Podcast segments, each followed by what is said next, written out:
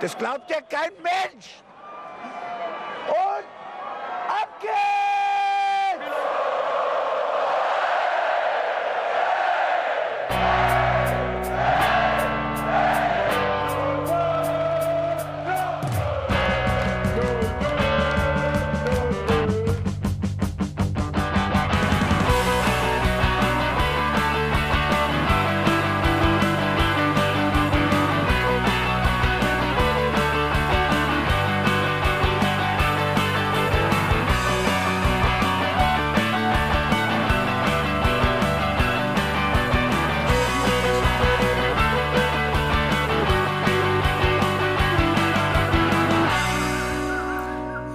Hallo und herzlich willkommen zum lustigsten Mainz 05 Podcast auf diesem Planeten. Der Hinterhofsänger-Talk ist wieder für euch am Start. Und der gute Herr Buddy hat sich direkt mal mitten ins Spiel geworfen, indem er mit einem Lachflash gestartet ist. Und äh, der Bene ist auch da. Ja, und Gute, ich habe mir gerade volle Kanne meine Tasse an den Zahn gehauen. Es tut so weh. Und ich werde hier bitterböse verhöhnt dafür. Und alle denken, die größte Gefahr wäre der Coronavirus. Nein, Keramiktassen, Freunde. Keramiktassen sind eure Erzfeinde. Ja, wir haben uns ja tatsächlich trotz Coronavirus sind wir gestern ins Stadion, nicht nur ins Stadion gegangen, sondern haben uns hier getroffen. Also Leute, ich bin stolz. Wir haben uns sogar umarmt. Nee. Ist das überhaupt noch erlaubt? Darf haben, man das? Haben wir uns vor die Hände gewaschen? Ups. Also das heißt jetzt 24 Stunden Podcasten, zwei Wochen lang, bis die Inkubationszeit rum ist. Freunde, euch steht was bevor. Oh Mann, hab ich keinen Bock drauf. Big Brother im Hinterhof. Ach, aber die ganze Geschichte mit dem Coronavirus ist ja eigentlich auch so wie alles im Moment in den Medien. Es wird irgendwie alles hochgekocht, was irgendwie Schlagzeilen bringt. Also so hatte ich zumindest auch letzte Woche das Gefühl, war es beim, bei einschlägigen Medien, die auch nochmal von Rufen und Achim in der PK angesprochen wurden, vor dem Spiel gegen Paderborn. Ey, diese Rosenmontagsgeschichte, ich meine, wir haben es auch im Podcast thematisiert, aber da so ein Fass für aufzumachen, das hat sich mir einfach nicht erschlossen. Ne, es nervt einfach nur. Es nervt. Warum? Jetzt war gerade das Wolfsburg-Spiel, wo es mal nicht so gelaufen hat. Warum muss man da direkt wieder in diese Negativität rein? Das ist doch scheiße. Ich finde, man darf das ja durchaus reflektieren, aber ich habe auch Kommentare gehört, da wurde halt einfach nicht reflektiert. Da wurde ein riesen Hype gemacht und Häme war in den Schlagzeilen drin und hast du nicht gesehen, wo ich mich echt frage, ey, was ist denn bei euch los? Ich meine, ich fand es jetzt auch nicht prickelnd und diese Szenen waren doof, aber wir haben es sehr ausführlich besprochen. Und ich finde, dann ist das in Ordnung. Aber wenn du es nicht reflektierst und da so einen Clickbait haben willst, Vor allem das Einzige, was, das, was dazu führt, ist, dass diese Facebook-Kommentare, diese Hasskommentare wieder überall hochkochen. Tausende unter den Seiten. Und äh, bitte, guck doch lieber auf den Fußball. Da läuft es aktuell ganz okay. Außer das Wolfsburg-Spiel klammern wir mal aus. Und der Rest passiert schon von selbst. also das Paderborn-Spiel kann man zusammenfassen unter Zweikampfwerte trotz Corona, äh, Coronavirus. Es haben uns ja tatsächlich Leute geschrieben, die gesagt haben, sie kommen wegen des Coronaviruses nicht ins Stadion, wo ich im Endeffekt vielleicht Verständnis für habe. Auf der anderen Seite ist es auch totale Panikmache. Ja, aber das liegt halt auch nicht, das liegt halt auch zum Beispiel an der Schweiz, die einfach alle Veranstaltungen über 1000 Leute abgesagt hat. Mal prinzipiell, dann wird irgendwelche Touristikmessen in Berlin abgesagt. Also, das ist halt einfach in den Medien so ein Thema, dass die Leute das halt auch ähm, im, auf dem, im, im, Schirm haben und deswegen halt auch Angst haben. Und das kann ich auch verstehen. Also wenn ich damit die ganze Zeit beschallt werde, dann werde ich irgendwann gaga. Aber wenn du dir dann zum Beispiel mal relativierende Stimmen wie dem Leiter vom, Robert, äh, vom Robert-Koch-Institut anhörst, ja, der sagt mal ganz ruhig hier, es ist keine explizite Gefährdung da. Dann kommen wir doch mal bitte alle wieder runter. Also es ist mir alles, und das kommt dann auch zum Rosenmontagszug, das ist genauso wie der Handschlag damals mit Kunde. Ruhig. Einmal Einfach mal- durchatmen. Ich habe, äh, wie wär's mal mit Meinungsfasten? Etwas, wovon ich keine Meinung oder keine Ahnung habe, einfach mal keine Meinung zu haben. Ja, das ist, glaube ich, das machen die Leute, die es nicht machen sollten. Das ist das Problem. Die, die es machen sollten, die verstehen es nicht. Wie, wie hat er nur das so schön gesagt? Wenn man keine Ahnung hat, einfach mal die Fresse halten. Oh, Dieter Nuhr ist aber Ich grenzwertig. wollte gerade sagen, das Ja, hätte ihm auch an der das- einen oder anderen Stelle ja, ganz gut Ja, getan. das ist, das ist vollkommen richtig. Und äh, ich wollte das jetzt nicht so sagen, aber dieses eine Zitat ist halt doch irgendwie allgemeingültig. so ist es wohl. Du hast gestern dich auch einfach rar gemacht, Buddy. Du warst nämlich nicht mit beim Spiel. Du warst äh, woanders beschäftigt, viel mehr eingebunden und ach und so. Der Mann von Welt, der keine Zeit hat, ins Stadion zu gehen, dann haben das halt der Bene und ich übernommen. Wir hatten richtig Spaß im Stadion. Du hast so viele lustige Geschichten verpasst. Aha. Welche? Soll ich mal die Nummer 1 Geschichte erzählen?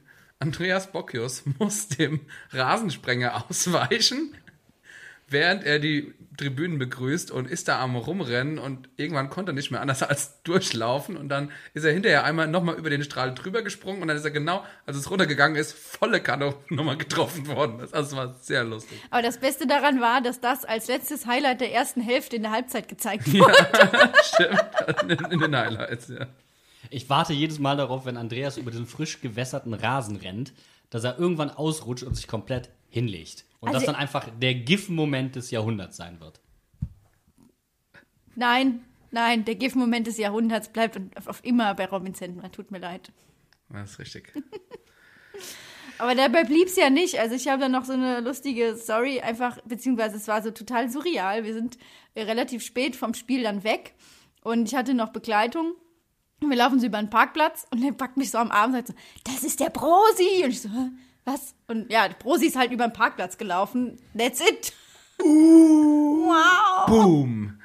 Rosi läuft über Parkplätze. Ja. In Zeiten von Corona. Ja. Ja. Also Ja, dafür ist er ja nicht über den Platz gelaufen, da kann er über den Parkplatz laufen. muss man, muss man auch erstmal machen können.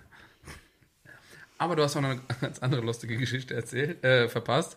Und zwar, da war äh, irgendwie, äh, ich glaube, Onisivo oder so hat den Ball auf die Tribüne gepüllt, ist im A-Block gelandet. Und dann lief so ein kleiner, so ein kleiner Balljunge, wollte den Ball wieder zurückhaben. Die Leute wollten ihm nicht zurückgeben. Und hat so gebettelt, so, gib mir den Ball wieder zurück. Das hast du so aus der Entfernung gesehen, er war so richtig, so, so richtig traurig, dass er nicht den Ball wieder bekommen hat. Und dann irgendjemand hat sich dann erbarmt, hat ihn wieder zurückgeworfen. Und die Leute dürfen ihn dann nicht mehr behalten. Oder dürfen den, durften die den je behalten? Nee, keine Nein. Ahnung. Ist auch egal. Also, das ist beim Football ja immer so, genau. Und dann war dieser Balljunge so glücklich, als er den Ball wieder zurückbekommen hat. Das war so goldig. Das war super süß. Das hätten sie ihm wahrscheinlich von seinem Taschengeld abgezogen, sonst. Das was wär- sehr viel Taschengeld Das gewesen wäre voll gemein gewesen. 300 Euro für so einen Spielball oder so, ey. Kleine Anekdote, ich habe ja beim ZDF im aktuellen Sportstudio gearbeitet und da ist ja am Ende immer Torwandschießen mit den Originalbällen. Also das heißt, da liegen auch ein paar Werte rum. Und wenn da mal jemand Das ist komplett alles von meinen Gebühren. wenn da jemand den Pfosten trifft oder die Kante und das Ding geht ins Publikum, glauben die Leute immer, sie könnten den behalten. Und wir hatten mal einen Moderator da beim ZDF, der die immer verschenkt hat. Und dann musstest du als Requisiteur immer hinterherrennen, den Leuten erklären, dass er die gar nicht verschenken kann. Was richtig räudig war. Ja, aber da gibt es noch mehr so Geschichten. Aber da, da, das Fass mache ich heute nicht auf. Als Besucherführerin beim ZDF habe ich auch einiges erlebt. Aber was wir, was wir auch gehört haben, ist, draußen vom Stadion war ja so eine Hüpfburg aufgebaut, so eine, so eine, so eine Hüpf... Oh ja. Also so, so eine Parcours-Ding halt. Parcours. Hüpfparcours, jo. Und anscheinend, es hat er ein bisschen gewindet, gestern ist er dann gegen Ende weggeflogen. Die Hüpfburg, oder Ja. was? Als kein Kind mehr da war, um das Ganze zu Also, beschweren. die Es war- Kur also es war offensichtlich so, ich kam relativ spät ans Stadion, habe mir aber, weil ich musste flott gehen, ich habe mir unsere Spieltagsmotivationsliste auf die Ohren gepackt und muss tatsächlich sagen, Thunderstruck entspricht zu 100% meinem Stadion-Stechschritt und Seven Nation Army ist dann ein Tick langsamer, dass ich mich dabei theoretisch erholen kann. Das ist immer noch unfassbar flott. Aber als ich am Stadion ankam, haben sie die Hüpfburg gerade eingepackt und ich kam ins Stadion rein und sagte so, wieso haben die denn die Hüpfburg eingepackt? Und dann hieß es, ja, da waren zwei Kinder drin, die wollten, also da waren noch Kinder drin, die wurden rausgeholt, weil es so windig war. Also es war wirklich richtig krass. Und in dem Moment, wo zwei weitere Kinder rein wollten und ein äh, Ordner gesagt hat, nee, ist geschlossen, ist das Ding weggeflogen. So wirklich kurz vor knapp. ja, also gerade so dem Tod von der Schippe gesprungen. Bene. Aber am. Äh, oh, das ist echt ein. Es sah am Fernsehen allerdings wettertechnisch insgesamt sehr übel aus. Also ich, ich wusste nicht, ob sie in verschiedenen Zeitzonen zwischenzeitlich noch spielen wollen, weil ich hatte das Gefühl, sie haben alle Aggregatzustände mal durchgehabt. Heute kann es regnen, stürmen oder schneien. So war das gestern. Das war wirklich- Es war, wir hatten jedes Wetter. Ich glaube, es hat nur nicht gehagelt und geschneit. Ja, genau, geschneit hat es nicht. Aber das sah unfassbar aus, als diese Wassermassen ins Stadion reingeprasselt sind. Und ich fand es ja auch sehr bemerkenswert. Ich werde es auf Instagram auch später noch teilen. Es gibt ein Foto von diesem einen Fan, der ähm, auf der, ich sag mal, auf der Gegend gerade von Ost. der großen, Ost von ist das, unserer oder? Stehtribüne, äh, ganz alleine in dem Bereich gesessen hat, wo es so richtig krass runterkam. Und der hat als einziger da richtig übel abgefeiert, als die 05er vor ihm das Tor geschossen haben. Das, that's the spirit, guys. Wen ich auch sehr, sehr krass fand, war äh, Steffen Baumgart, der einfach nur in T-Shirt und Kappe da rumgerannt ist im Regen, als wäre ihm das alles komplett egal, als würde das an ihm abperlen. Der sieht aber auch so, der läuft aber auch so rum. Also, Aber er hat auch seine Kleidung gewechselt in der Pause. Ist nämlich aufgefallen. Da hast du drauf geachtet. Nicht ich, aber der Theo. Theo achtet so auf sowas. Okay, alles klar. ich würde auf jeden Fall mal sagen, wir kommen jetzt so langsam, biegen wir in die zielgerade Richtung Spiel tatsächlich ein und hören uns mal an, was unser Trainer in der PK nach dem Spiel so zusammenfassend alles zu diesem wunderbaren, tollen Spiel gegen Paderborn zu sagen hat. Das war ein, ein, ein höchst intensives Spiel. Beide Mannschaften wussten natürlich um die Bedeutung dieses Spiels. Ähm, Das ist letztendlich für uns auch ein, ein richtig großer Schritt äh, gewesen jetzt mit diesem Sieg. Die Mannschaft hat es angenommen, die Intensität des Spiels angenommen, die Zweikämpfe angenommen, ähm, die Laufbereitschaft auf den Platz gebracht. Und das sind die Grundtugenden, mit denen man letztendlich in solche Spiele reingehen muss. Und äh, wenn man dann natürlich auch noch die individuelle Qualität hat, und die haben wir, dass ein Robin Quaison äh, sensationell abschließt, dass, dass auch der, das Tor Nummer zwei im richtigen Moment nochmal quer gespielt und Karim macht das Tor, dann, dann äh, führt man 2-0 und kann das dann natürlich äh, aus dieser aus dieser Position sehr, sehr gut weiterspielen. Natürlich war es dann mit dem Wetter, mit dem Platz äh, nicht ganz so einfach. Es war jetzt ja auch kein, kein äh, Leckerbissen, dieses Spiel, weil halt unheimlich viel gegen den Ball gearbeitet wurde von beiden Mannschaften. Aber das ist etwas, was, äh, ja, wie ich es gerade schon gesagt habe, was, was als Grundtugend eigentlich in jedem Spiel dieser Art drin sein muss. Und da haben wir uns heute durchgesetzt, das sehe ich genauso. Wir haben die Zweikämpfe gewonnen, wir haben sowohl in der Defensive und als dann in den entscheidenden Momenten auch in der Offensive die Zweikämpfe gewonnen. Und äh, ja, deshalb haben wir heute diese drei Punkte, die so außerordentlich wichtig sind, äh, für uns verdient gewonnen. Achim spricht schon an. Alle waren sich der Bedeutung des Spiels durchaus bewusst.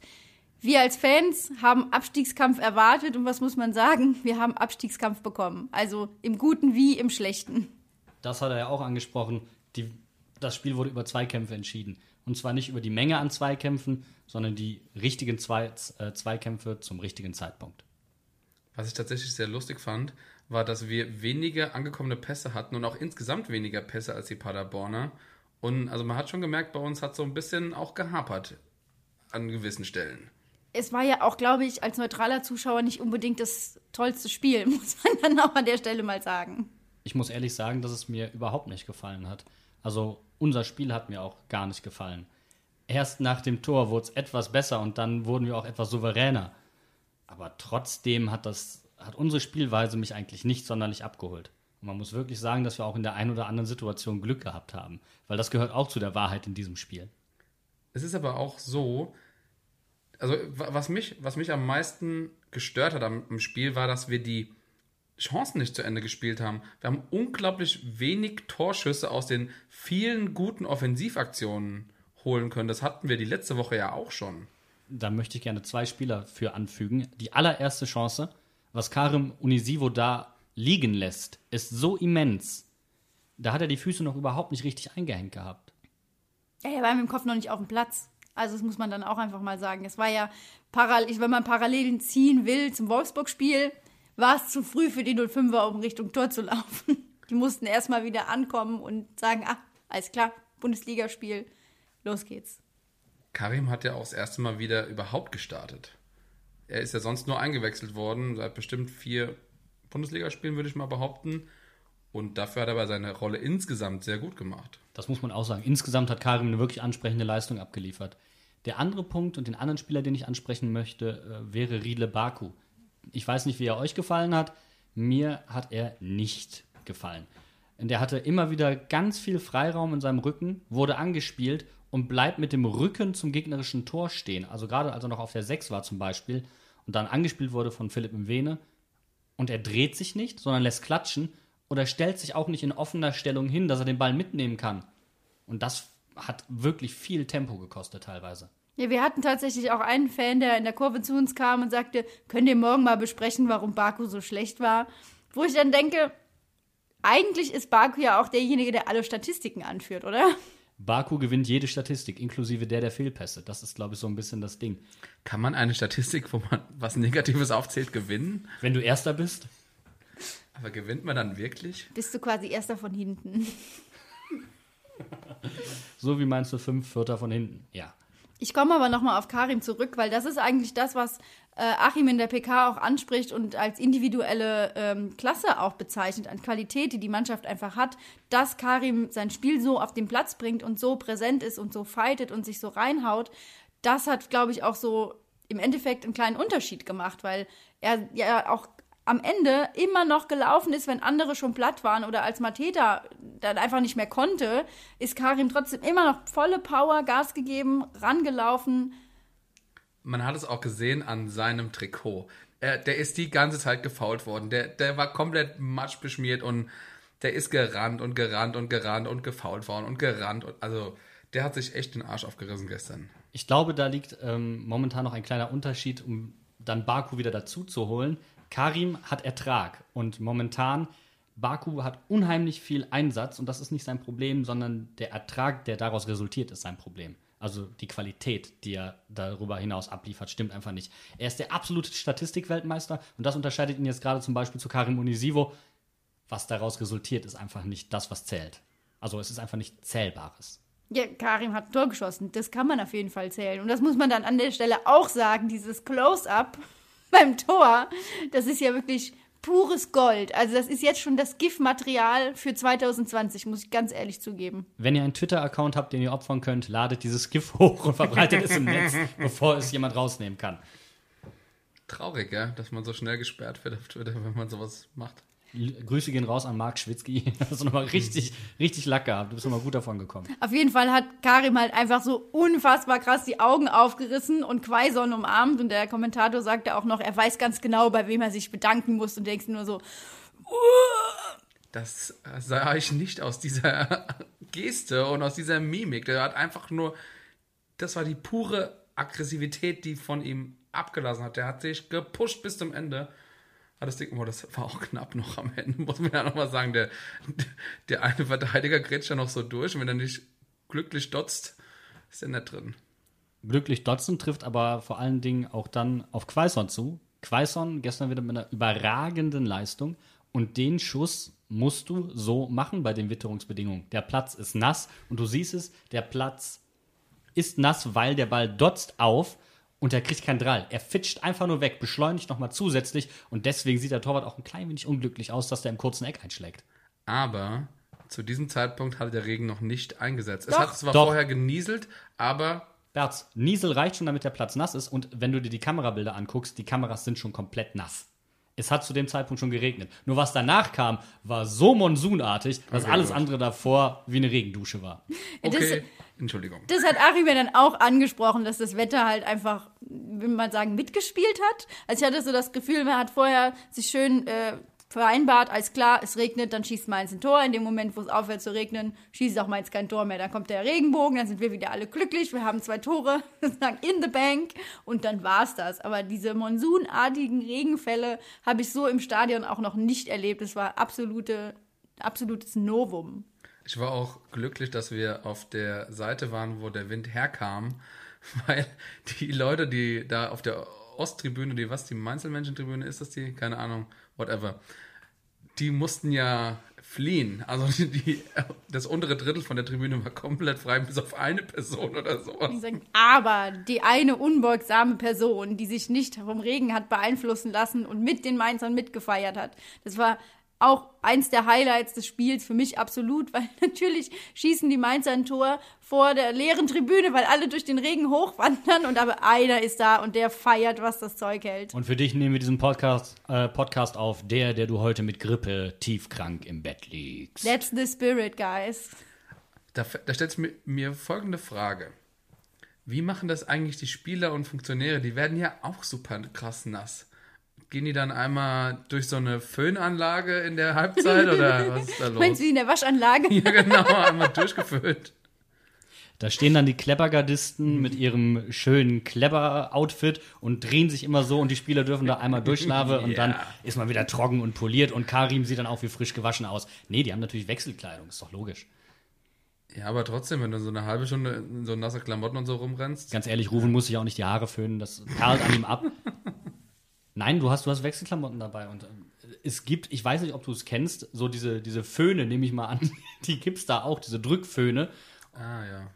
Ja, und dann stehen die da Schlange vor dem Föhn und der, der Zeugwart und der Zeugwart muss dann jedem Einzelnen das Hemd runterhalten. Ja, die, die, also ich sag mal, die Klamotten werden auf jeden Fall extra heiß gewaschen, ohne dass sie einlaufen. Die waren ja so schmutzig. Aber Hauptsache, wir haben den Rasen vorher nochmal gewässert. Das war bitter notwendig. Es waren quasi drei schmutzige Punkte. Richtig so. Das lässt sich auf jeden Fall unterschreiben. Das, was man aber auch sagen muss, ist, dass Mateta wieder eine unglückliche Figur abgegeben hat. Also in meinen Augen absolut uneffektiv. Viele haben ja gefordert, dass er wieder in die Startaufstellung zurückkehren muss. Aber das hat er nicht wirklich gestern begründen können, warum das alle fordern. Muss ich ehrlich so sagen. Das ist das eine. Auf der anderen Seite war auch da wieder jetzt Punkt Medienkritik, den wir am Anfang schon mal hatten. Bei Sky hieß es dann sofort, bei seiner Auswechslung, als er langsam rausging und er im Seitenaus rausgegangen ist und der Paderborner ihn da runterschubst, ah, jetzt will er sich nicht auswechseln lassen, er hat überhaupt keinen Bock, das kann er jetzt so nicht machen. Und ich denke mir so, hä, der geht langsam runter, um Zeit von der Uhr zu nehmen. Was hat das jetzt, warum interpretierst du da Unlust rein?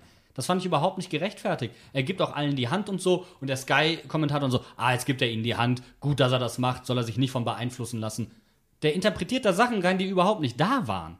Vor allem war das eher so ein bisschen playful. Der hat ja sogar noch äh, Mätzchen gemacht und hat, wollte noch so normal zur Mittellinie gehen und der Schiri hat ihm dann immer gesagt, Meister, du musst da hinten im Tor aus rausgehen, bitteschön. Stimmt. Ja, Mateta war auch derjenige, der am meisten die Fans aufgerufen hat, zu pushen. Also das ist mir auch aufgefallen, dass er wirklich immer, wenn er irgendwie an der Seitenlinie war, ähm, vor allem, wenn er mal vor der Mainzelmännchen-Tribüne war, vor denen die Mainzer gestern wirklich nicht so oft gespielt haben, das muss man auch mal konstatieren. Also die waren wieder mehr vor der Haupttribüne unterwegs. Das war nicht schön anzusehen, glaube ich, für einige. Aber wenn er dann mal vor den Fans war, hat er immer die Arme gehoben, gehoben und gesagt, hier, feuert uns an, pusht uns, macht. Ist ja auch erfolgt, aber er hat es halt nicht, ich sag mal, bezahlt. Also er hat das nicht gerechtfertigt, dass wir ihn angefeuert haben. Naja, ich finde, du darfst einen Stürmer nicht nur an Toren messen. Defensiv hat er das, was ich mitbekommen habe, weil ich war doch sehr ähm, aufgeregt. Ich war vom Fernseher viel aufgeregter, als ich im Stadion bin. Ähm, er hat keine schwerwiegenden Fehler gemacht. Was mich etwas irritiert hat, war seine unheimlich vielen Fehlpässe. Es ist ihm nicht gelungen, wie Adam Soloy, einen Ball festzumachen, abzulegen und damit einen weiteren Spielverlauf in die Tiefe zu initiieren. Oder trügt mich da der Eindruck? Ich Nee. hatte. Oh, bitte. Also ich äh, glaube, das kann man so unterschrei äh, unterschreiben. Was du jetzt aber eben gesagt hast, dass, äh, dass du keine so wirklich negativen Szenen in der, in der Rückwärtsarbeit oder so siehst. Also ich kann mich an zwei, zwei drei Szenen erinnern, wo ich mich geärgert habe, dass er nicht durchgezogen hat. Wo er an einem Mann dran, dran war und gesehen hat, ah, da kommt irgendwann der Sechser, ah, komm, hör mal auf zu laufen. Und sowas nervt mich halt mega. Weil der war direkt dran und wenn er, der Mann hat dann irgendwie gestoppt und dann, wenn er durchgezogen hätte, hätte er den Ball gehabt. Und das sind halt diese Sachen, die wirklich nervig sind. Das kann ich total nachvollziehen, Flitz. Ja, gebe ich euch absolut recht. Total. Und du hast Adam schon angesprochen. Adam wurde ja dann eingewechselt und gefühlt, das ist jetzt wieder nur so, ne? Das, was man nicht messen kann, ähm, beziehungsweise ich weiß nicht, ob ich es messen kann, aber Adam hat mehr gebracht als Mateta. Er hat auf jeden Fall aggressiver irgendwie gewirkt, qua seiner Natur wahrscheinlich. Naja, ich finde, erstmal ganz allgemein, Mateta hat einen Durchschnittseinsatz gehabt. So, ein Durchschnittsspiel. Fertig. Das ist nicht schlecht, das ist aber auch nicht übermäßig gut. Und wenn Adam dann reinkommt für einen müden Spieler und vorne nochmal intensiv anläuft, dann wirkt das natürlich erstmal um Klassen besser. Was mir allerdings aufgefallen ist, dass er teilweise hinten am eigenen 16er mit verteidigt hat. Und das wiederum hat mir imponiert. Das ist das, was Achim auch in der PK gesagt hat. Zweimal schon. Adam verteidigt gut. Und das war ja auch im Grunde, wir haben dann ja, glaube ich, auch nochmal auf eine Dreierkette umgestellt oder sowas mit der Einwechslung von Fernandes. Und äh, also war er hinten raus ein bisschen bedacht, die Punkte zu halten und nicht nochmal so ein dummes Gegentor zu kassieren und dann wieder nervös zu werden. Ja, absolut. Und da hat Adam dann eben auch nochmal zusätzlich unterstützt. Für mich war aber um jetzt mal ein bisschen davon wegzukommen, die Story des Spiels eigentlich die Rückkehr von Philipp Mbene. Das hat mich so unfassbar glücklich gemacht, den Jungen wieder auf dem Platz zu sehen, nach so einer langen Verletzungszeit und dann so ein unfassbar starkes Spiel abzuliefern. Das ist selbstverständlich. Äh, nicht selbstverständlich, um Gottes Willen. Wow, hast du Ansprüche. Aber der Berz liefert ja auch, hat nach langer Krankheit hier auch sehr gut abgeliefert. Ich Ist mach auch mal hier, direkt wieder rein. Boom und direkt da gewesen. ich mach mal hier gerade den Thomas Helmer Moment. Klopfen wir uns mal kurz selbst auf die Schultern. Nein, also Philipp im Vene fand ich mega geil. War für mich tatsächlich auch Spieler des Spiels. Ja, absolut. Zwar, Quaison hat zwar den Assist und das Tor, aber das ist auch sein verdammter Job. Philipp im Vene, unfassbar viele Zweikämpfe gewonnen. Die meiste Zeit aller Mainz 05-Spieler den Ball gehabt, also über ihn lief auch ganz viel das Aufbauspiel. Und wie er Zweikämpfe gewonnen hat, nicht, dass er sie gewonnen hat, sondern wie er sie gewonnen hat. Der hat die abgekocht, so souverän. Und das ist nach so einer langen, was fast anderthalb Jahre war er raus, nach so langer Zeit ist das einfach nicht selbstverständlich. Und da geht es jetzt nicht nur darum, dass er so lange weg war und dass er dann so gut gespielt hat, sondern er war auch noch mit einer der Besten. Finde ich auch. Und es freut einen einfach sowas zu sehen. Es freut einen, auch wie die Mannschaft sich mit ihm freut. Und wenn du so eine Leidenszeit hast und dann so eine Performance hinlegst, ja, wie gesagt, dann bist du halt an der Grüß August und darfst jedes Interview nach dem Spiel geben. Stimmt. Vor allem die Spieler haben sich ja auch dann nach dem Spiel noch, äh, sag ich mal, auf den sozialen Medien noch total positiv geäußert, ihm alle gratuliert und Karim hat ja extra noch mal eine ganz süße Nachricht geschrieben, dass es einfach unfassbar gut hat, ihn wieder in der Kabine zu haben und das, ach, da, das, na, da leuchtet das weiß-rote Herz von Mainz 05. Das ist einfach, so will ich das sehen von meinen Jungs. Wo wir schon beim Thema Verletzungen und Außenverteidiger sind. Pierre Gabriel mit einem richtig starken Spiel bis dato. Wir haben gewonnen und er war in der Startelf. Du.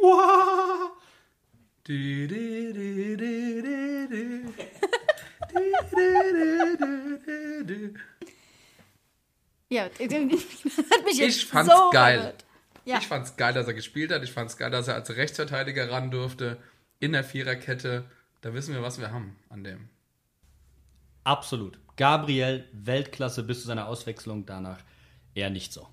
Bedummt, du Sch Boah, das hat mir so leid für den. Der hat echt so viele Verletzungen schon, seit er bei uns ist hinter sich, muss sich immer wieder zurückkämpfen und der saß echt auf dem Rasen und der hat, hat auf den Rasen gehauen. Der hat sich so geärgert. Ich hoffe wirklich, dass er nichts hat, weil er eben auch so gut gespielt hat. Ja, absolut. Gebe ich dir vollkommen recht. Es war war ein ganz bitterer Moment, weil er sich auch sofort auf den Hosenboden gesetzt hat und auf den Rasen gekloppt hat. Also da war klar, man weiß noch nicht, im Endeffekt vom Verein ist noch nichts veröffentlicht, was er hat, ob es längerfristig ist. Wir drücken auf jeden Fall die Daumen, dass es nichts allzu Ernstes ist und er schnell wieder zurückkehren kann. Was aber wieder aufgefallen ist, vor allem nach dem Wolfsburg-Spiel, abs absolut unverständlich. Unsere Mannschaft kriegt es immer noch nicht hin, A, Standards vernünftig umzusetzen und B, Standards zu verteidigen. Die Ecken von Paderborn, das war Gefahrengrad hoch 10. Das, das war im Stadion nicht leicht zu ertragen. Du, am Bildschirm war das noch wesentlich sch schlimmer zu ertragen, denn da kriegst du es alles sehr detailliert mit und auch noch in Slow Motion. Das ist überhaupt nicht mehr schön. Und ich frage mich halt wirklich, was offensiv bei uns los ist. Wir wechseln die Schützen, da kommt Mwene, der die Standards spielt, da kommt Öztunali, der die Standards spielt und gefühlt landet trotzdem jeder nur an der Fünferkante, wo er weggeköpft wird. Ich verstehe nicht, warum dieser Ball dauernd auf den ersten Pfosten geschlagen wird. Liebe Leute, es gibt so eine ganz einfache Grundregel, wenn du, wenn du ein Standardproblem hast. Schlage den Ball zwischen Elfmeterpunkt und 5-Meter-Kante. Da kann der Torwart schwer rauskommen, der wird das wahrscheinlich sein lassen. Spiel das Ding mit Zug zum Tor und irgendjemand kommt schon dran.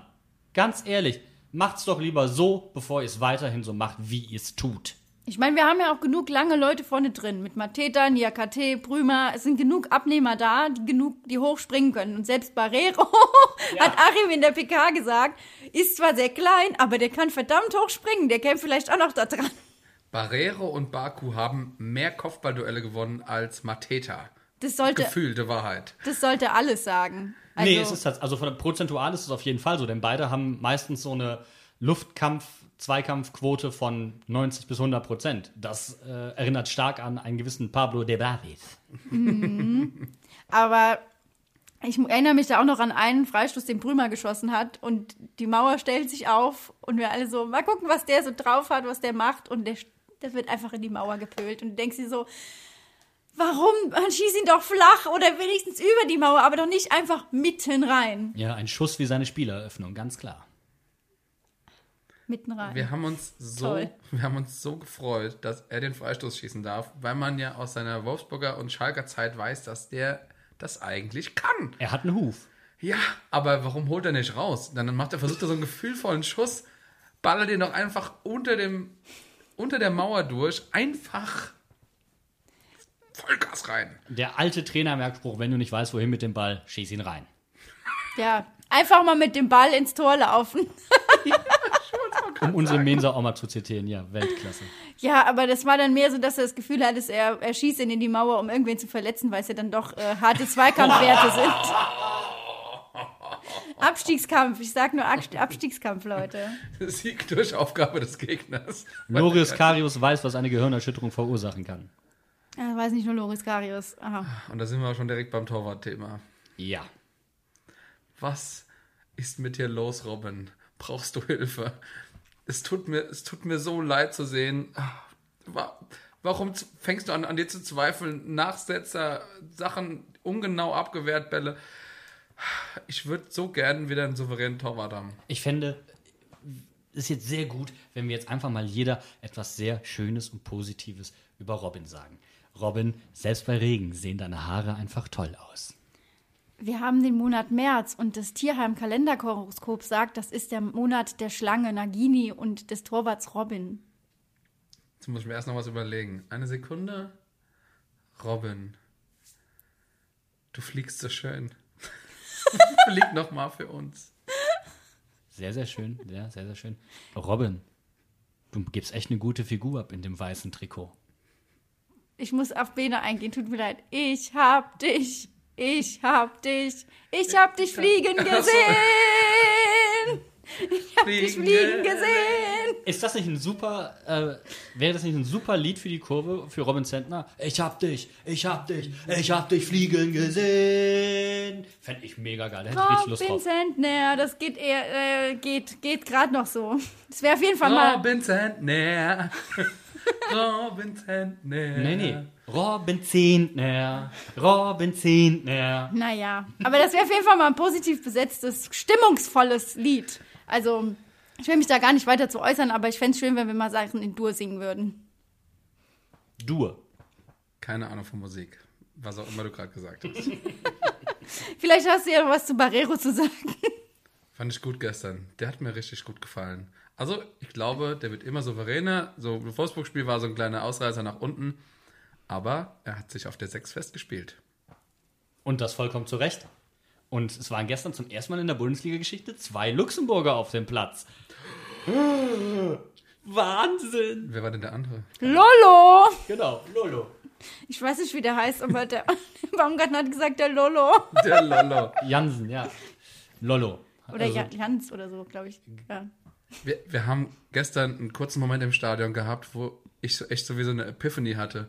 Und ich dachte so, Alter, der Leandro hat echt eine geile Raumübersicht bekommen, hat ein geiles Gefühl, wo ist welcher Spieler. Der hat irgendeinen geilen Pass auf, ich glaube, es war Quaison oder so gespielt. Und das, ich meinte nicht den Pass, also seine Vorlage, sondern da war auf unserer Seite, also in der zweiten Halbzeit. Und da dachte ich echt so, wow, der hat sich krass gemacht. Du hast dich sogar noch, du hast dich umgedreht und hast mich so am Ärmel gezogen und gesagt, guck dir das mal an, wie der das macht, das ist so gut. ich glaube tatsächlich, die Bälle hätte er auch schon vorher spielen können. Und ich glaube, da wusste er auch schon vorher, was er tut. Das einzige Problem ist gewesen, dass er drüber nachgedacht hat. Ich glaube, inzwischen ist es zum Gefühl geworden. Barrero hat jetzt endlich sein Gefühl auf Bundesliga-Niveau beschleunigt, indem er den Kopf ausgeschaltet hat. Und jetzt ist er inzwischen richtig gut. Wobei Wolfsburg schon eine harte Enttäuschung war. Egal, wir nehmen das Gefühl aus diesem Paderborn-Spiel mit, packen uns das Gefühl in eine Gefühlskiste und konservieren das eine Woche lang, bis wir am Sonntag gegen Düsseldorf spielen, weil dieses Gefühl brauchen wir wieder. Wir brauchen wieder Intensität, Abstiegskampf, Zweikampfwerte, Kopfballduelle, vielleicht auch mal gute Standards oder zumindest gut verteidigte Standards. Habt ihr noch irgendwas, was wir auf den Wunschzettel packen müssen? Eine unfassbar schnelle Mannschaft. Das ist vollkommen richtig. Und ich finde, wir müssen uns die Hertha, Entschuldigung, die Hertha zum Vorbild nehmen. Was die in der zweiten Halbzeit gemacht haben, war einfach nur noch anrennen, anrennen, anrennen, anrennen, anrennen, anrennen, anrennen, anrennen, anrennen. Und Düsseldorf war einfach komplett verunsichert. Weil Panikmodus. Düsseldorf ist so eine pseudo-souveräne Mannschaft. Oh, wir sind jetzt Spitzenteam. Oh, wir spielen Ballbesitzfußball. Oh, ich spiele den Ball quer. Oh, oh scheiße, Kunja. Ein Spieler, und das war Matthäus Kunja, hat die mental auseinandergeschraubt. Ist das das Spiel, wo Boetius zurückkommt und einfach nur Düsseldorf zerstört? Einfach abreißt, die ganze Stadt? Ich bitte doch, ich bitte darum. Ich möchte einmal irgendwas singen mit Wärst du doch in Düsseldorf geblieben. Fände ich sehr, sehr schön. Wobei ich jetzt auf Robin Quaison gesetzt hätte. Es wird wieder so ein Spiel, wo er wirklich seine Schnelligkeit und seine Schussstärke aus der zweiten Reihe ja, einsetzen kann. Wisst ihr übrigens, Robin Quaison aktuell Nummer 4 der Torschützenliste in der Bundesliga mit seinen 12 Treffern. Aktuell Nummer 5 in der ewigen Bundesliga-Torschützenliste von Mainz 5. Wow, da müssen wir überhaupt nicht über Erling Haaland reden. Na, der hat ja noch ein bisschen was aufzuholen von der Hinrunde. Da hat Quaison ja auch 100.000 Tore geschossen. Es wäre ihm auf jeden Fall zu wünschen, dass er netzt, oder? Also ich meine, wir wünschen jeden Spieler, der für Mainz zu fünf ein Tor schießt, dass er das tut, aber Ich gönne dem Leandro endlich mal ein Ding. Jetzt hat er seinen Assist gehabt und er hat auch schon viele gute Chancen gehabt, auch gerade gegen Schalke. Und jetzt darf er auch mal eins machen. Fände Vielleicht- ich sehr, sehr cool, ja. vielleicht packt ja auch Brümer mal den Hammer aus. Das wäre auch nicht verkehrt. Den Dampfhammer, Den Dampfhammer. die Walze. Genau. Aber da, wir halten es da einfach mit, äh, mit dem lieben Herrn Hafner auf die Dauer hilft nur Power. Und ähm, wie gesagt, wir nehmen die Power aus diesem Spiel gegen Paderborn mit, transportieren das nach Düsseldorf und drücken die Daumen und wünschen uns natürlich drei Punkte am Sonntagabend, wobei Sonntagabend auch schon wieder super kacke ist. Aber hey, scheißegal, wir machen es trotzdem. Wir gewinnen gegen Düsseldorf. Lasst uns damit zum Abseits kommen und äh, zu einem Thema, an dem kein Fußballfan in den vergangenen Wochen und insbesondere an diesem Wochenende vorbeigekommen ist. Es geht um Dietmar Hopp und sein Verhältnis zu den Kurven dieses Landes. Es gibt seit langem und seit Jahren eigentlich schon einen ganz grausamen, ja, zum Teil auch Rechtsstreit zwischen Dortmund-Fans und Hoffenheim. Die Dortmunder haben angefangen mit äh, Beleidigungen gegenüber Dietmar Hopp in der Kurve, auf Bannern, auch zum Teil ganz klar unter der Gürtellinie. Und dann kam es zu Gerichtsverfahren. Allerdings gab es dann auch Provokationen von Hoffenheimer Seite, wo der Block mit hohen, also der Gästeblock von Dortmund, mit hohen Fiebtönen beschallt wurde, wo es Abhöraktionen gab, auf deren Grundlage es ein Gerichtsverfahren gab, die eingestellt wurden, die jetzt wieder in Revision gehen. Wir möchten das Ganze aber davon mal ein bisschen lösen und auf das große Ganze schauen. Denn dann kam in der vergangenen Woche Borussia Mönchengladbach und da haben sich die Fans solidarisiert mit dem BVB, denn man muss dazu sagen, der, der DFB hat vor ein paar, Jahr, ein paar Jahren beschlossen, dass es keine Kollektivstrafen mehr geben soll. Und jetzt, im Zuge dieser Eskalation zwischen Dortmund und Hoffenheim, hat es wieder eine Kollektivstrafe gegeben. Die Dortmunder dürfen zwei Jahre lang nicht zu Auswärtsfahrten nach Hoffenheim aufbrechen. Daraufhin haben sich die Gladbacher mit den Dortmundern solidarisiert und haben Plakate ähnlicher Couleur gezeigt, wie es die Dortmunder schon getan haben. Du Hurensohn, das Gesicht mit Fadenkreuz und so weiter und so fort. Daraufhin hatte Max Eberl, der Manager von äh, Borussia Mönchengladbach, bereits schon anklingen lassen, wir hätten eigentlich das Feld verlassen müssen und so weiter und so fort. Er hat diese Idee also initiiert. Dann kam es zur absoluten Eskalation dieses Wochenende zwischen Hoffenheim und Bayern, wo beim Stande von 6 zu 0 die Bayern-Fans ein Du Hurensohn Banner ausgerollt haben mit klarem Verweis auf Dietmar Hopp. Und schließlich das Spiel unterbrochen wurde, ein Spielabbruch auch im Raum stand. Und schließlich zu Solidaritätsbekundungen kam, die Bayern-Verantwortlichen in den Block gegangen sind, wollten, dass das runtergenommen wird. Schließlich dann darin mündete das Ganze, dass die Spieler sich nur noch gegenseitig den Ball lustlos hin und her spielten in den letzten Minuten, bis das Spiel abgepfiffen wurde. Im Zuge dessen kam es heute erneut zu Solidaritätsbekundungen innerhalb der verschiedenen Kurven.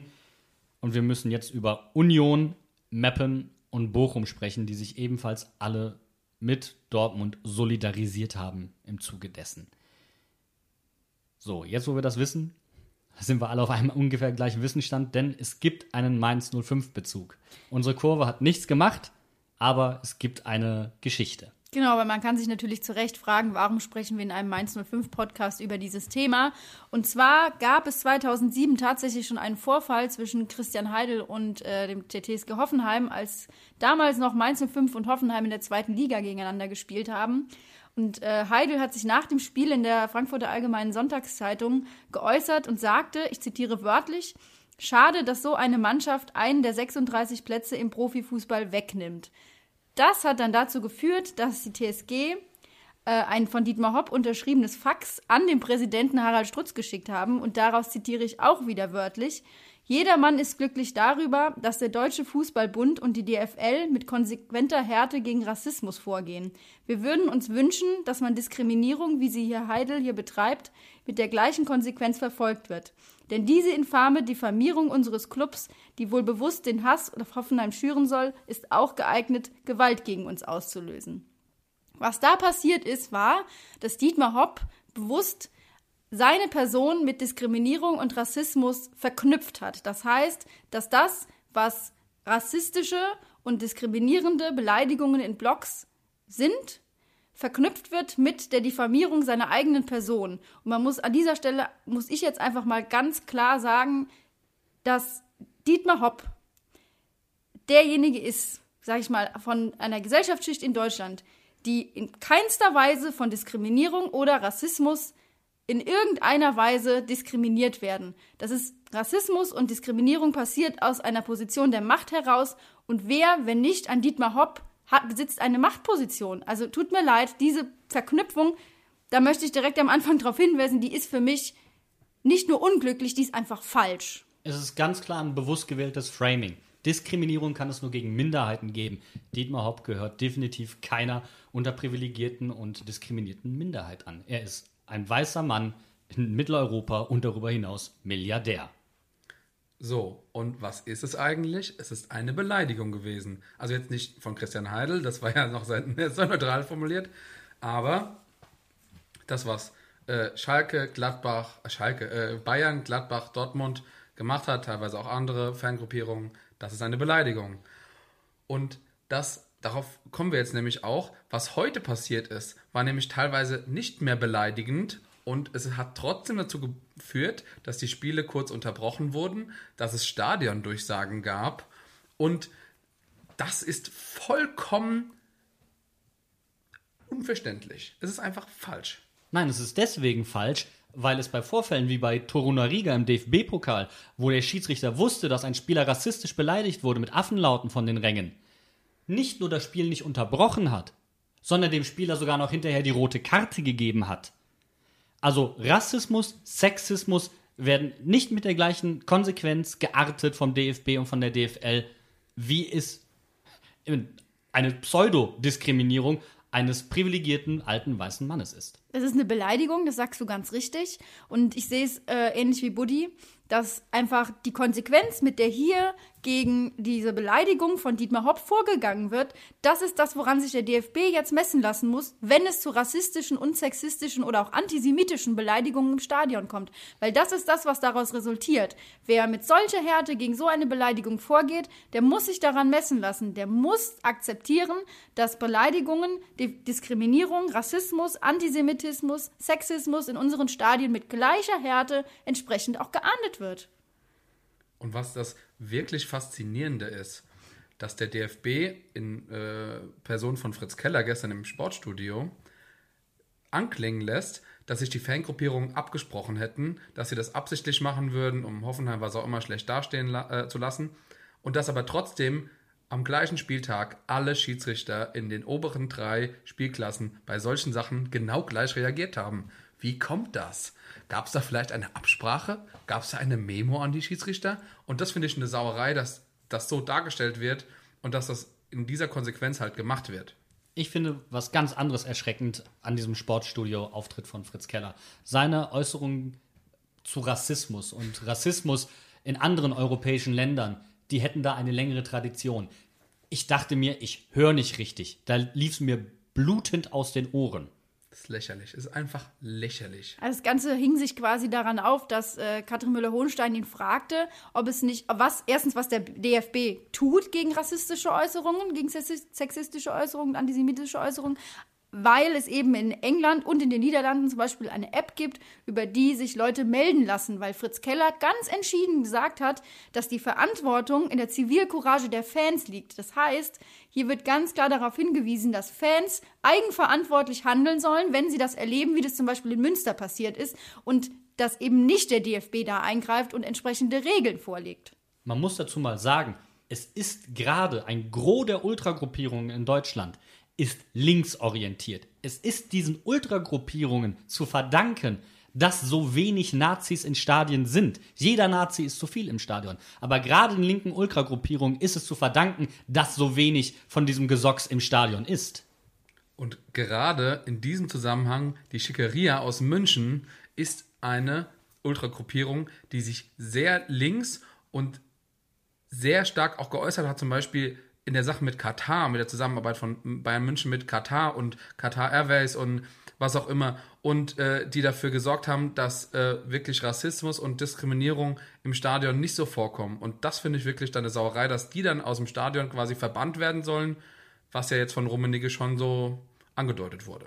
Sie initiieren vor allen Dingen häufig Gedenksachen, in Erinnerung an ihren jüdischen Begründer des Vereins, so wie wir es auch aus Mainz kennen, ganz häufig, ja, und solchen Gruppierungen eine rassismusähnliche Diskriminierung vorzuwerfen, das ist ein so falsches Framing, das passt überhaupt nicht mehr zusammen. Und ich finde es hochgradig bedenklich, dass ein Karl-Heinz Rummenigge probiert jetzt im Zuge dessen kritische Meinungen aus dem Stadion zu verbannen. Entschuldigung, das ist hochgradig kriminell, was er da tut. Und ich, wir müssen es vielleicht auch mal ganz klar sagen. Die Beleidigungen gegen Dietmar Hopp, die kann man finden, wie man will. Es sind Beleidigungen, ich finde sie nicht gut. Die Art und Weise, wie sie geschehen, finde ich auch nicht gut. Gibt es bestimmt kreativere Art und Weisen, seinem Protest Ausdruck zu verleihen. Aber was im Zuge dessen jetzt passiert, ist ganz weit weg von jedem normal demokratisch denkenden Verstand. Also man muss das ganz klar, ähm, man muss von dieser ähm, ich muss jetzt ein bisschen denken, das tut mir auch leid, aber man muss im Prinzip eine nicht möglich seiende neutrale Haltung einnehmen in Bezug dessen. Das heißt, was, was gestern auch passiert ist, ist natürlich, dass sich online super viele dazu geäußert haben, dass das hochgekocht ist, dass das das Thema ist, über das alle zu Recht diskutieren. Man muss aber auch mal sehen, dass die Aussage von Fritz Keller im Sportstudio auch bedeutet, dass für ihn Rassismus in Deutschland kein so großes Problem ist wie zum Beispiel in England oder in den Niederlanden, dass Diskriminierung in unseren Stadien nicht so passiert wie dort und dass aber persönliche Beleidigungen in unseren Stadien ein viel größeres Problem sind, die eben eine solche Konsequenz fordern. Und das ist meiner Meinung nach auch ein Schlag ins Gesicht für alle, wie zum Beispiel Renate Künast, äh, die sich vor Gericht stellen und dafür klagen, dass sie entsprechende Beleidigungen als als strafbar haben wollen und Gerichte denen quasi die, denen die rote Karte zeigen und sagen, nein, das ist erlaubt und jetzt wird eine Person im Stadion so beleidigt und das hat solche Konsequenzen. Tut mir leid, da, da ist einfach jegliches Maß verloren gegangen. So, und jetzt denken wir ein bisschen zurück. Was war damals bei Timo Werner? Der ist von ganzen Kurven als Hurensohn tituliert worden, besungen worden. Es gab, was auch immer, Plakate und da wurde nichts unternommen. So einfach nur mal, um ein anderes Beispiel zu nennen, wo es um eine persönliche Beleidigung gegen eine Person ging. Absolut richtig. Und jetzt könnte man auch wieder sagen, man könnte jetzt, jetzt auch wieder zu Kommerz im Fußball und so weiter überleiten. Aber um es mal ganz krass runterzubrechen, es geht jetzt hier tatsächlich um die Haltung vom DFB gegenüber, vom, äh, gegenüber der Kommerzialisierung im Fußball. Und hier bricht es gerade auf. Du merkst, die Fans, die schon immer gegen Kommerzialisierung sind, auch gerade der harte Kern, noch viel extremer als der Normalfan. Und da bricht teilweise auch in der Medienberichterstattung, und da möchte ich wieder eine Kritik an die Medien anbringen, einiges auf, auf vieles, viel Unwissen. Ich habe heute einen Kommentar im Radio von SWR 3 gehört, einem Sportredakteur, dessen Name mir leider, man möge es mir verzeihen, entfallen ist. Und ähm, von Allgemeinerungen mal ganz allgemein, wenn er über Ultras sprach und da wären gesetzfreie Räume in Stadien. Der gute Mann hat nach dem Satz niemals eine Kurve betreten. Ad 1. Ad 2 sprach er dann unter anderem davon,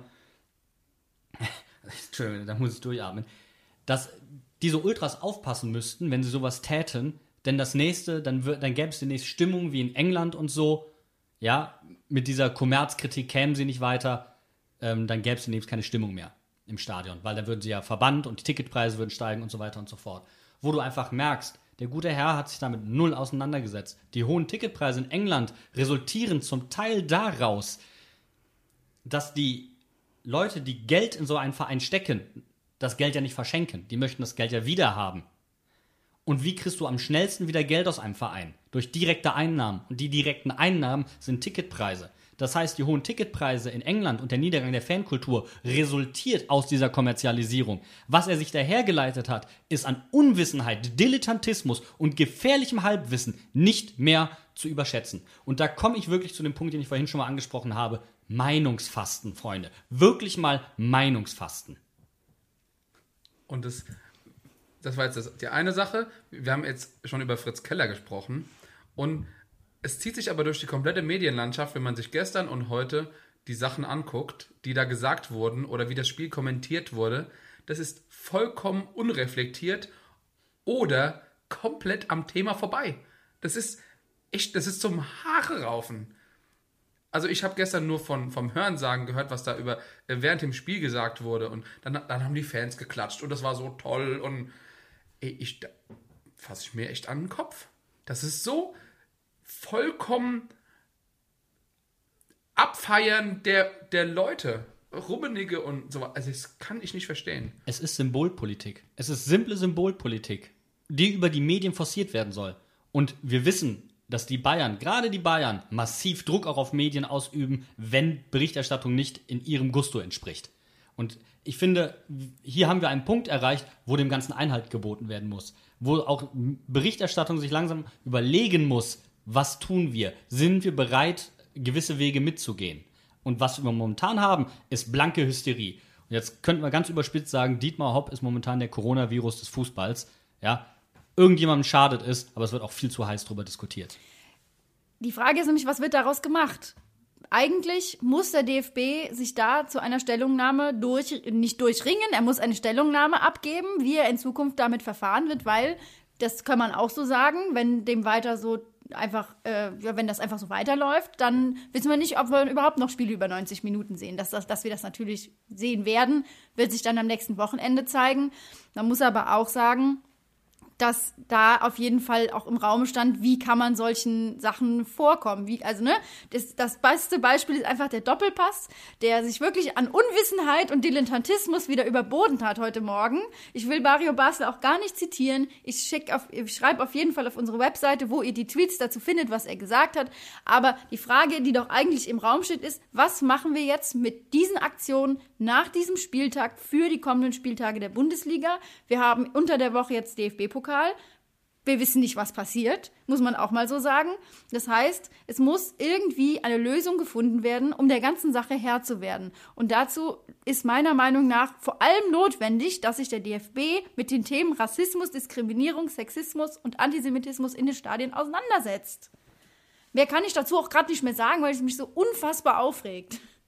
Vor allem, dass diese Themen genauso jetzt thematisiert werden wie das, was Dietmar Hopp widerfahren ist. So, ich will einfach nächstes Mal einen Spielabbruch. Bupp, von mir aus. Vor allen Dingen Fritz Keller hat nicht einmal den Namen Quattro, nicht einmal den Namen Tono, Toruna Riga und auch überhaupt nicht die Vorkommnisse gegenüber der Hertha U19 zum Beispiel, wo in der Jugendbundesliga auch schon Spiele abgebrochen wurden oder weil sie vom Platz gegangen sind. Da hat es den Fall gegeben, die sind vom Platz gegangen und aufgrund von Rassismus und das Spiel wurde verloren gewertet für sie. Das ist da passt Symbolpolitik und tatsächliches Ereignis nicht übereinander. Dazu hat Katrin Müller-Hohenstein ihn tatsächlich befragt. Und das ist umso bitterer, dass er dann gesagt hat, ja, das sind Regeln, die werden nicht von uns gemacht. Mehr möchte ich an der Stelle dazu nicht sagen. Dafür ist die FIFA verantwortlich. Also ihr seht schon, es, ist, äh, es erhitzt unsere Gemüter. Ich muss auch sagen, ich gehöre ja zu den Menschen, die schnell ein rotes Gesicht bekommen und meine Wangen glühen. Und ich habe mich jetzt heiß diskutiert, was nicht heißt, dass ich schweigen werde zu dem Thema. Und ich hoffe, ihr werdet das auch nicht tun. Teilt gerne eure Meinungen auf allen Insta, äh, auf allen Insta-Kanälen, nein, auf allen möglichen Social-Media-Kanälen. Ihr findet uns ja auf Twitter, Facebook und Insta. Und ihr könnt uns auch auf unserer, Insta, äh, auf unserer Webseite, jetzt sag's doch einfach, auf unserer Webseite Kommentare schicken. Das sehen wir auch und die laden wir dann auch hoch. Das heißt, die kann man unter der aktuellen Folge dann auch nachlesen. Und deswegen würden wir sagen, lassen wir euch jetzt einfach mal mit dem Thema alleine. Es fällt uns sehr schwer, da nichts mehr zu, zu sagen, aber ich glaube, wir haben alles gesagt. Von daher sagen wir jetzt Tschüss, macht's gut und wir sehen uns nächste Woche gegen Düsseldorf. Bye, bye, servus. Tschüssi.